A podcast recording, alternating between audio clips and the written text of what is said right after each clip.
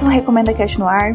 Meu nome é Dunia e essa semana eu vou falar da série The Flight Attendant, lançada no ano passado e protagonizada pela Kelly Coco. E minha segunda recomendação é Otoyo Megatari, um mangá que envolve ação, aventura, romance, muitos conhecimentos culturais e noivas. Sim, noivas. Mas antes de começar esse episódio, eu preciso dar os meus recados. Siga o arroba RecomendaCast tanto no Twitter como no Instagram, porque lá, além de ficar por dentro de quando saem os episódios, você recebe mais recomendações. Recomendações extras nunca é demais. Se quiser entrar em contato comigo, basta mandar e-mail para contato@recomendacast.com.br ou mandar um comentário nas redes sociais que eu respondo. Para escutar esse e os outros episódios, eles estão disponíveis no Spotify, iTunes, Google Podcast, Mixcloud, Cashbox e Deezer. E também estão no site do RecomendaCast, que é recomendacast.com.br. Lá, como eu já disse, você escuta os episódios, faz o download deles e assina o feed. E é isso, vamos começar as recomendações.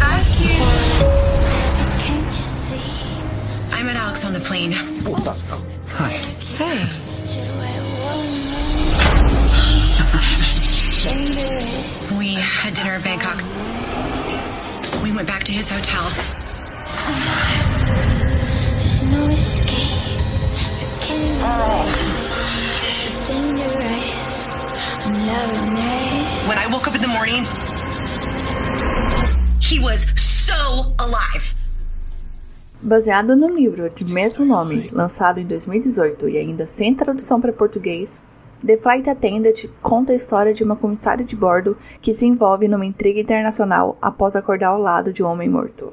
Cass, que é vivida pela Kelly Coco de Big Bang Theory, é uma jovem bonitona, baladeira, livre, leve solta e que viaja aos quatro cantos do mundo graças ao emprego como comissária de bordo. Em um dos seus atendimentos na primeira classe, num voo com destino a Bangkok, Cass acaba conhecendo Alex Sokolov, ou mais conhecido como Darius Naharis, de Game of Thrones, e assim que o avião pousa, os dois saem para conhecer a cidade. Só que a Cass, ela tem um sério problema com bebida, ela descontrola muito, e no dia seguinte ela acorda na cama ao lado do cadáver degolado do Alex. Ela não se lembra de nada do que aconteceu na noite anterior, e ela sai corrida ali daquele quarto de hotel porque ela não quer ser presa e acusada de assassinato.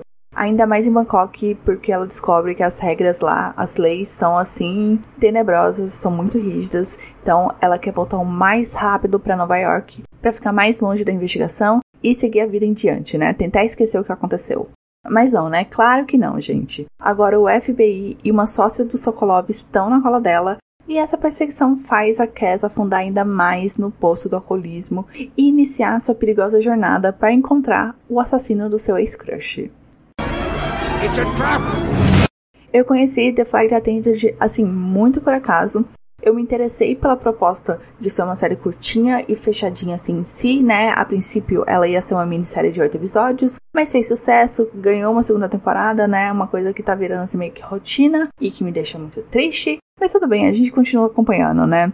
Aí eu acabei assistindo o trailer, eu curti a vibe meio intriga internacional e prenda-me se for capaz. E eu também gostei do cartaz, que ela despencando com alguns elementos chaves ali da história.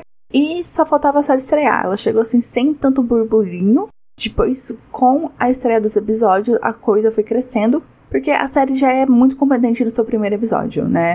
O primeiro episódio já entrega uma história bem instigante e promissora. E você já fica ali comprometido em assistir o resto da história. Uma coisa que eu curti na parte técnica foi a abertura que ela é toda ilustrada e ela faz umas associações assim muito bizarras que te deixa curioso sobre como que essas alegorias vão se conectar à história. Tem uns coelhos gigantes assassinos, umas pessoas com cabeça de cervo, gente dormindo numa torrada, é uma loucura.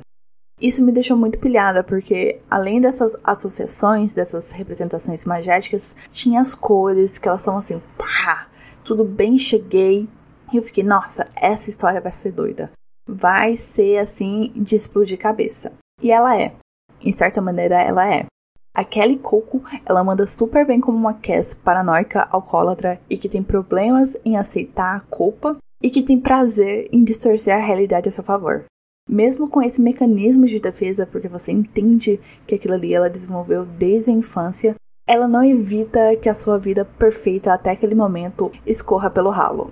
E é nessa sinuca de bico emocional e psicológica que a Cass está conduzindo sua própria investigação para livrar seu nome ela coloca sua vida e dos outros numas escolhas assim, uma mais errada que a outra. É bem aquele caso de você estar tá assistindo e já pensando, por que, que ela tá fazendo isso? Porque é tão óbvio que vai dar merda. É tão óbvio. Mas mesmo assim você não quer desgrudar da TV. Por mais que seja assim, consequências atrás de consequências, coisas ruins acontecendo a todo momento, um descontrole total da personagem, mesmo assim você não quer sair da frente da TV e não acompanhar esse rolar da ladeira da Cass. Tem um acontecimento ali que é muito marcante para demonstrar essa doideira que tá a Cass, né? O que tá rolando na cabeça dela. É no momento que o subconsciente dela toma a forma do Alex Sokolov para eles discutirem os avanços do caso ou as condições emocionais da Cass, né? Como que ela tá lidando ali com a situação. Só que essa convivência faz a Cass se apaixonar por essa imagem que ela mesma criou do Alex. E, tipo, como assim, mulher, que você tá se apaixonando pela imagem de um cara morto que você conheceu durante um dia, menos de 24 horas? Não faz sentido. É de dar muita pena, né? De você sentir dó da personagem, porque é esse redemoinho de confusões, né? De problemas, porque você também vai descobrindo coisas da infância como que elas influenciaram na Cass que a gente está assistindo naquele momento. Enfim, é um show assim pesado, difícil de assistir em certos momentos, mas é muito bom. A Kelly Coco, ela dá um show como Cass, e isso já seria o suficiente para você assistir a história, né? Sentir instigado, intrigado, preso ali, mas tem o entorno da Cass também que é muito interessante. A Cass tem uma amiga advogada que tenta orientar ela o máximo possível do que a Cass escuta, né? Consegue seguir as instruções, que é a Anne, que é interpretada pela Zócia Mamet, que eu adoro ela. Eu fiquei super feliz de encontrar com ela nessa série, porque ela estava sumida desde Girls. E a personagem, assim, ela é super afiada, ela é tirona, e ela tá pronta para perder as estribeiras, porque ela se engaja também no caso da Cass, ela coloca tudo em risco, a vida, a carreira, e não tem como você não gostar dela. Além das ósseas, tem a Rose Pérez, de Aves de Rapina, fazendo a suposta melhor amiga da Cass, né? Ela tem essa pira de que ela e a Cass são as melhores amigas, e blá blá blá blá blá blá, elas trabalham juntas, elas dividem tudo, e ela se mete numa situação assim bastante desconfortável que acaba rendendo um plot paralelo ali muito interessante, né? Outra pessoa que tá pronta ali para desmoronar no final da temporada. Além delas, tem a sócia do Sokolov, que eu não vou revelar quem é, por favor, não procurem. Esperem a surpresa, porque é uma boa surpresa de descobrir quem é essa pessoa durante a série e ela é ótima. Ela é maravilhosa, ela combina com o papel e ela vai te surpreender realmente assim, não julgue pelas primeiras impressões. Claro que tem outros personagens, mas eu senti assim que é o elenco feminino que domina a série e se sobressai. Chegando na reta final, tá indo tudo bem, né? Tudo bem na medida do possível. E uma coisa que ficou evidente para mim, me fazia rolar os olhos, porque não fazia sentido, era a incompetência do FBI. Eu acredito que a turma do Didi encontraria mais pistas do que esse FBI representado na série, porque o pessoalzinho que passava vergonha, sabe? Parecia que não conseguia raciocinar, procurar pistas, fazer os links. Não, eu não entendi. Desonra, desonra para toda a sua família. Pode anotar aí. Desonra para tu, desonra para tua vaca. E aí chega o final. Pra, pra desbancar tudo, teve ação, teve encerramento de alguns plots, teve os cliffhangers necessários para a formação de uma próxima temporada, né, para te deixar instigado a continuar a série, mas foi tudo dentro do esperado. Não teve nada wow, nada assim, né? Teve umas reviravoltas que eu não comprei, eu achei bom demais para ser verdade, mas é o que tinha, né? É o que tinha, era assim que a série decidiu encerrar sua primeira temporada. Talvez se fosse minissérie eu ia ficar bastante desapontada com esse final, mas como vai ter segunda temporada, né? Talvez tem algum conserto. Duvido muito, eu tô sendo muito ingênua aqui, mas eu achei assim um final ok, que nem fede nem cheira. Não precisava dessas estripulias de uou, último minuto, olha só. Não, não precisava. Bitch, please! Para quem gosta de histórias de investigação, conspiração, intriga, com uma pegada assim de espionagem e que transpira desespero e urgência, The Flight Attendant é super para você.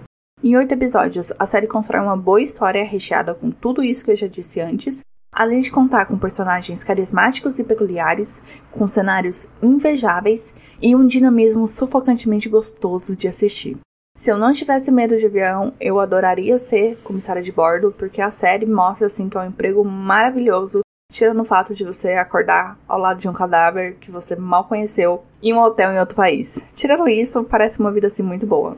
The Flight Attendant é da HBO Max e para assistir aqui no Brasil só pelos meios alternativos.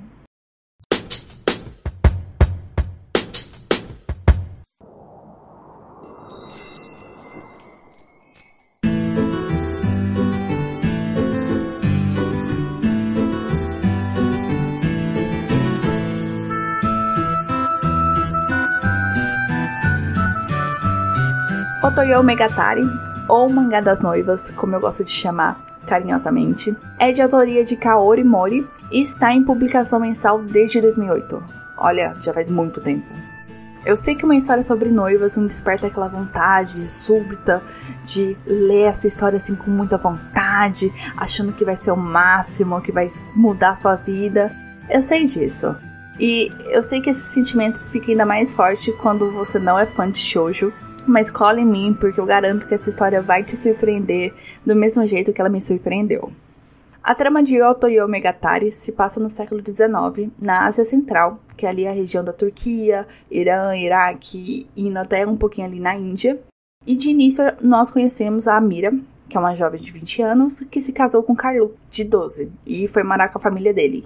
Sim, é um escândalo você ver essa diferença de idade, mas a própria autora faz um disclaimer explicando que era uma prática comum na época, mas mesmo assim não deixa de ser estarrecedor.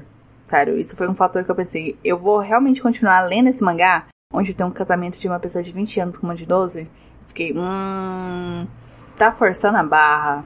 Mas não, sério, você, você entende o contexto e você releva. It was a dark time. Let's move on.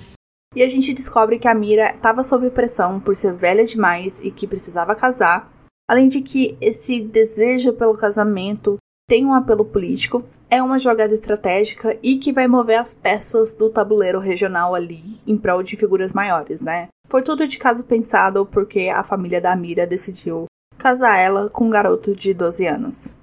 Então tá lá a Mira, que veio de uma família nômade, se adaptando ao ritmo da família do marido e nos levando a conhecer os costumes daquela região, que se eu não me engano fica no atual Turcomenistão. Desse jeito nós vamos descobrir o que as pessoas daquela região comem, como que é o comércio, como são os serviços, como são divididas as tarefas entre maridos e esposas, como é aquela região, né, do que, que eles sobrevivem e pipipi popopó. Logo de cara você vai se simpatizar pela Mira, porque ela é super proativa, ela é caçadora e é muito segura de si. E com essa apresentação da Mira, do Kaluk e da sua família, a história ela vai se desmembrando e se tornando fluida, porque a Mira e o Kaluk podem até ser os protagonistas, mas tem vários momentos para outros personagens brilharem.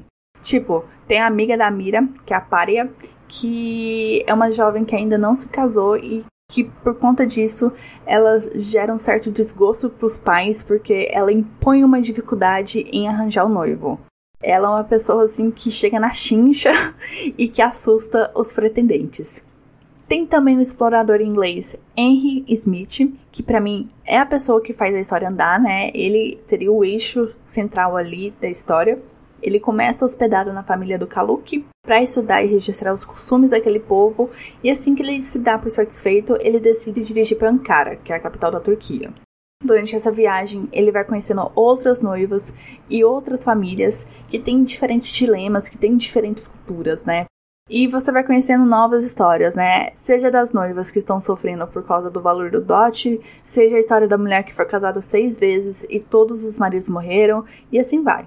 Você vai conhecendo novos lugares, você vai conhecendo jornadas assim, incríveis. E além desse panorama da vida matrimonial da Ásia Central, nós temos o desdobramento de tramas mais políticas, porque os russos estão tentando invadir a região, tá uma tensão por conta dessa possível invasão que pode acontecer a qualquer hora, a qualquer momento, e você não sabe quem é aliado, quem é inimigo, porque tem tribo atacando outra tribo, e tá um bololô. Tá um negócio assim gigantesco e que tá pronto para explodir a qualquer momento. E além de tudo isso que eu já contei até agora, a história tem um visual de encher os olhos. Eu fico assim, embasbacada, né, pasma com a capacidade da autora de escrever e desenhar Otoyo Megatari praticamente sozinha. Eu sei que ela tem uns assistentes, mas é praticamente sozinha. Ela desenhando assim, no nível de detalhe que é de cair o queixo. Porque as roupas são muito bem detalhadas, principalmente das mulheres. Tem os bordados, tem as joias, os cenários são ricos de personalidade, os animais são muito bem desenhados, a arquitetura das casas, dos comércios. Nossa, gente, é um desbunde visual esse mangá. Se você não tá tão empolgado assim pela história, pelo menos dá uma chance por conta do visual, que é maravilhoso. Lindo, lindo, lindo. America, facts are facts. Eu me interessei por Otoyo Megatari porque parecia bastante exótica a proposta de um mangá centrado na história das noivas da Ásia Central do século XIX. Era um negócio assim muito específico e que poderia dar muito certo ou poderia sair totalmente cagado. E eu tava com medo desse mangá ser assim, exageradamente romântico, meio novela da Globo, porque não é um negócio assim que me apetece. Romance não é um gênero assim que, que eu sou muito fã. Mas depois de ler o primeiro capítulo, meus temores cederam um pouco.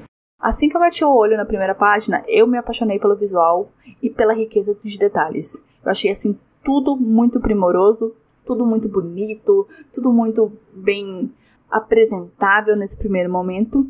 E isso me empolgou para continuar lendo. Por mais que a princípio parece que a história vai se centrar só na Mira e no Kaluki, ela consegue assim trabalhar muito bem essa transitoriedade entre os núcleos e a autora consegue colocar tretas políticas no meio, batalhas, guerras, cenas de ação. Eu fiquei, gente, que incrível. Eu estou adorando esse mangá, sabe? Dá pra fazer shoujo com muita ação, com muita batalha, com sangue, com tripas. Então, eu tava gostando bastante disso. Além de acompanhar uma baita história, em Oto e Omegatari nós conhecemos muito sobre a cultura da Ásia Central, através das tradições e costumes que estão ligados às mulheres. Além de escancarar como a vida daquelas mulheres é totalmente moldada em torno do casamento. A história transmite que é uma baita de uma tarefa importante, né? Que elas estão felizes por cumprir com isso, em seguir o fluxo natural das coisas, mas ao mesmo tempo, esse ponto do casamento me deixa triste porque eu sei que as noivas ali não vão despertar todo o seu potencial. Porque não é necessário, né? Aí acaba que elas ficam à mercê da família e do marido e são restritas às tarefas domésticas. Isso realmente me parte o coração, por mais que o tom da história seja sempre alegre, sempre motivador. Claro que tem as suas exceções, né? E eu achei bastante inteligente do mangá apresentar logo de cara a Mira. Porque ela se encaixa nessa descrição que eu acabei de falar, mas ao mesmo tempo ela foge disso, né? Ela não tem medo de demonstrar sua força, ela não é cheia de dedos ou melindrosa com seus novos deveres, ela faz acontecer e ela não esconde a sua habilidade como caçadora. Então ela pega o cavalo, vai caçar, vai trazer comida para casa, o que é a função do marido. Mas mesmo assim, né, ela se engaja a esse ponto de não perder a sua essência, de não perder quem era ela antes do casamento. Outra abordagem que me pegou bastante de surpresa é sobre como é construído o relacionamento da Mira com a família do esposo. Eu esperava por atritos, é meio batido, né? Mas tem aquele sentimento da esposa mudando para casa do marido, a sogra não vai gostar, então elas vão brigar para ver quem tem a palavra final e blá blá blá blá blá blá. Bem coisa de novela, mas não, sabe? Não tem isso. O mangá não usa disso e logo de cara ele já mostra que tem uma relação muito harmoniosa entre a Mira e a nova família dela. E isso faz parte da mensagem de sororidade que o mangá quer passar. Não há competições ou desalento com as mulheres que estão entrando na nova família. Elas estão ali se apoiando, estão se ajudando e elas entendem que elas fazem agora parte de um mesmo grupo, que elas estão ali para compartilhar as coisas. E eu achei algo muito bonito de ser retratado, né? O esforço que a autora faz em mostrar como que aquilo ali é poderoso para aquelas mulheres. Yes, Queen!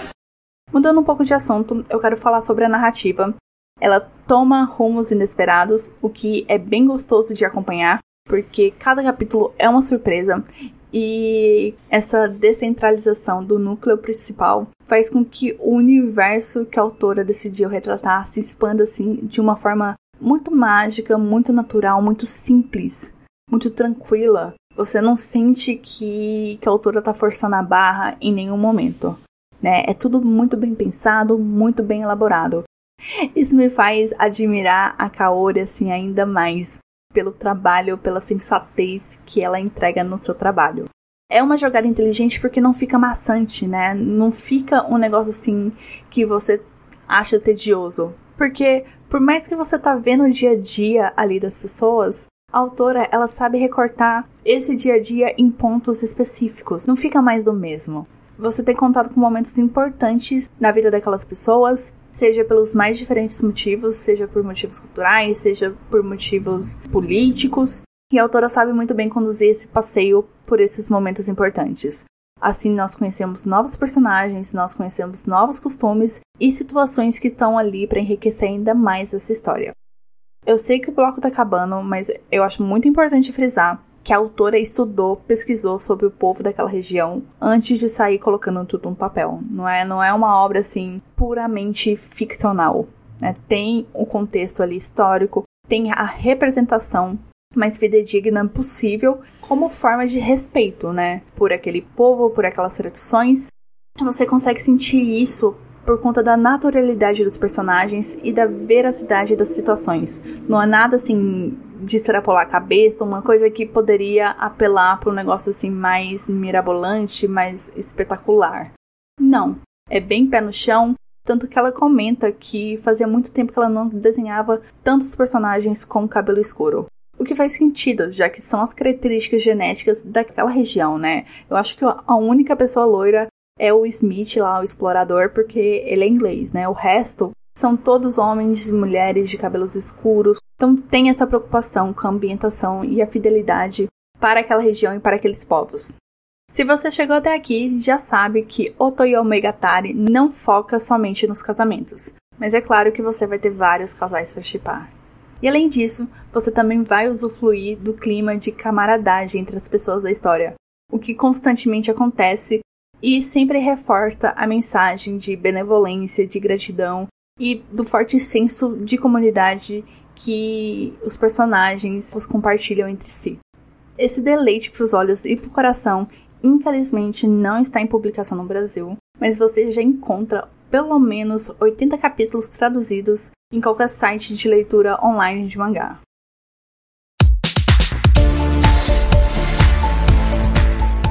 Próximo episódio é daqui duas semanas e minhas recomendações serão de um filme super cabuloso que mistura drama e suspense e que vai retratar os hábitos estranhos que uma grávida pode desenvolver. E depois eu vou falar de um livro de crime e mistério que já ganhou série pela HBO. E é isso, eu encontro vocês daqui duas semanas. Aproveitem essas novas recomendações, fiquem bem, se cuidem e tchau, tchau!